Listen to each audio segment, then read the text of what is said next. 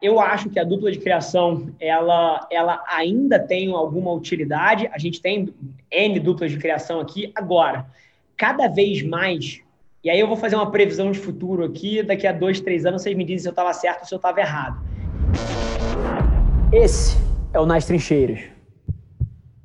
Eu acho que o mundo dos criativos está evoluindo para uma figura que se parece muito mais com o que a gente tem chamado aqui dentro de um creator, que é uma pessoa que sabe de copy, sabe de imagem, mexe no Photoshop, é, conhece de plataforma, já saca um pouco de mídia. Existe esse profissional. Eu sou assim.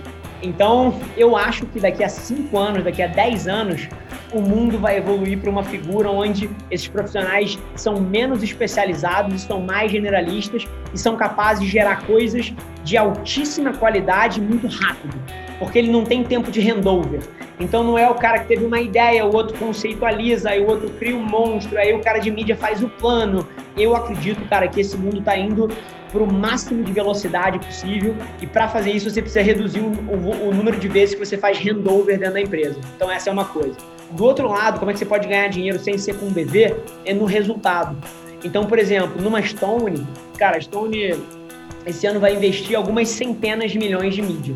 A gente ganha zero reais para gerenciar a mídia dos caras. Como a gente ganha dinheiro? Cara, na venda. Então, eu ao invés de ganhar dinheiro gerenciando a mídia dele, eu ganho dinheiro como um, um pedaço das vendas do cara.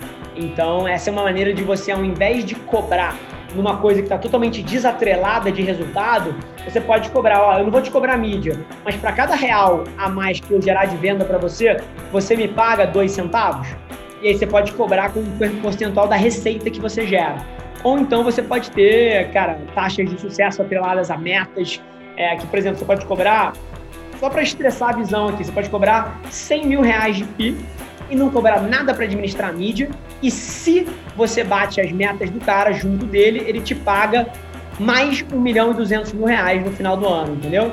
Então você vai ganhar com o sucesso da estratégia e não só por administrar a mídia do cara. Isso cria incentivos melhores. É assim que a gente tem olhado. Essa parte de, de fazer as coisas saírem é sobre gestão é sobre você ter uma boa ferramenta de acompanhamento de tarefa, é sobre você criar uma cultura na empresa, cara, de resultado, que as pessoas pegam as coisas no começo e levam até o fim, e levantam a mão quando não está rolando e pedem ajuda. É uma, é uma cultura de senso de urgência, onde as pessoas se sentem responsabilizadas é, pelo resultado daquilo. Então, não tem muita reinvenção da roda. Eu vou te falar como acontece aqui, por exemplo. Eu até hoje gerencio o nosso time de marketing aqui que produz o conteúdo da minha marca, do, do time Rafa. Eu entro numa reunião com a Raissa, por exemplo, que é, que é a brand manager aqui do Rafa. E, cara, eu dou uma ideia para ela, ó, cara, eu acho que a gente precisa fazer um, um programa que é mais ou menos assim. Cara, quarta-feira agora eu quero que você me traga, cara, um conceito, como a gente levaria isso pro mercado, como é que a gente lança, etc. Cara, ela vai, na quarta-feira, vai estar pronto. E aí não importa se vai estar perfeito ou mal feito. Eu dei dois dias, subentende-se que é uma coisa bem feita, mas que não precisa estar incrível. Tem que ser um, uma primeira versão. E a cultura da empresa já roda com isso. Ela me traz isso.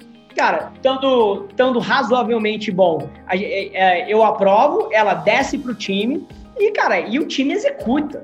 É, então, o que, que, geralmente funciona nesse aspecto? Boas ferramentas de acompanhamento é, das tarefas.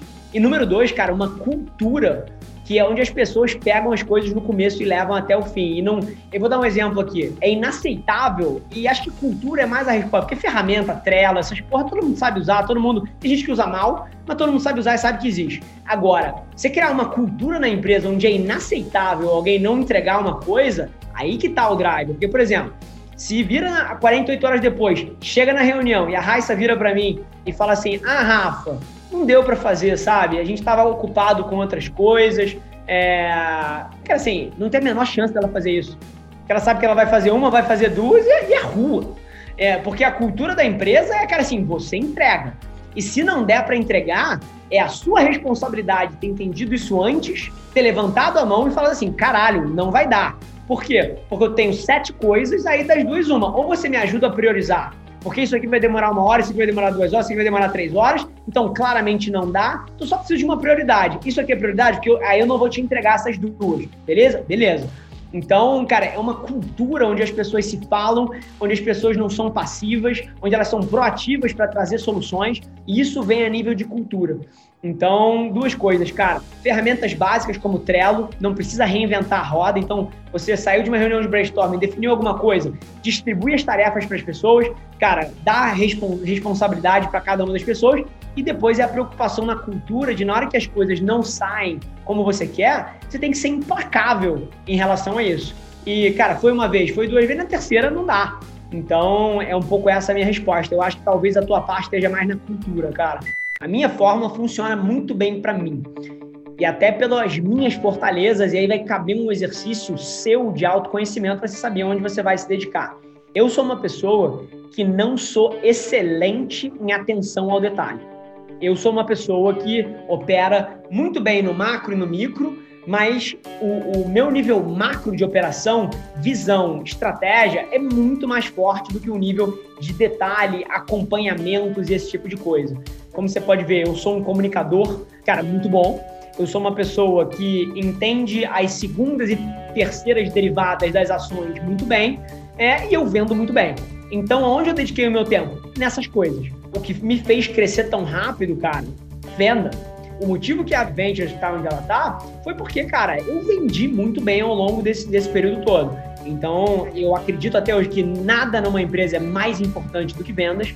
Porque com venda e vendas saudáveis na margem correta, você contrata pessoas incríveis para executarem a estratégia que você ofereceu para alguém, e aí o resultado é uma consequência disso. Quanto mais resultado você dá, melhor o boca a boca sobre você e mais pessoas incríveis você traz, e isso é um ciclo virtuoso. Então eu diria que onde eu foquei mais tempo, assim, desproporcionalmente na minha vida, foi em gente e vendas. Vendas e gente. Vendas e gente. Por dois motivos. Porque é onde as minhas competências brilham e do outro lado, é o que eu acredito que é, é o motor da engrenagem toda de uma companhia. Vendas e gente, vendas e gente, vendas e gente. Agora, eu queria te desafiar, cara, porque esse discurso de ah, eu não estou conseguindo acompanhar muito bem no tamanho que eu tô, então eu estou até segurando um pouco venda, etc. Cara, lá atrás, quando eu tinha 13 pessoas, o Vini, que era o diretor de operações é, da empresa, ele veio para mim com essa mesma cabeça.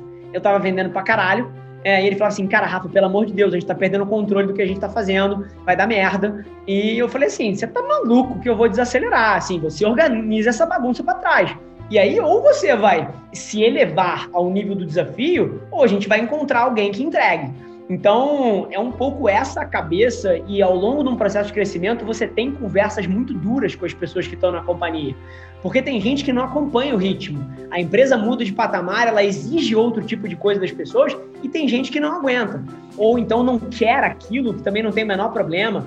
Mas uma coisa eu te digo, cara, eu acho que você está errado de segurar as vendas da empresa. Eu acho que você deveria vender o máximo possível e depois correr atrás para entregar. Porque a maneira de você crescer um negócio é chutando a bola na frente e depois se desafiando a ir lá e buscar. Esse foi mais um episódio da nossa experiência em áudio. E como eu já falei, eu adoraria saber que você está gostando do que a gente está compartilhando por aqui. Então não esquece, se você está tirando valor desse conteúdo, isso significar o um mundo para mim, que você tirasse um print da sua tela, postasse no Stories me marcando e aproveita para ir na sua plataforma favorita também e deixar um rating de cinco estrelas e um comentário lá, ajudando a gente a construir essa comunidade tão vibrante que move o Brasil para frente através do empreendedorismo e que fala desse Brasil que dá certo. É um prazer ter vocês comigo e a gente se vê vê no próximo episódio do podcast.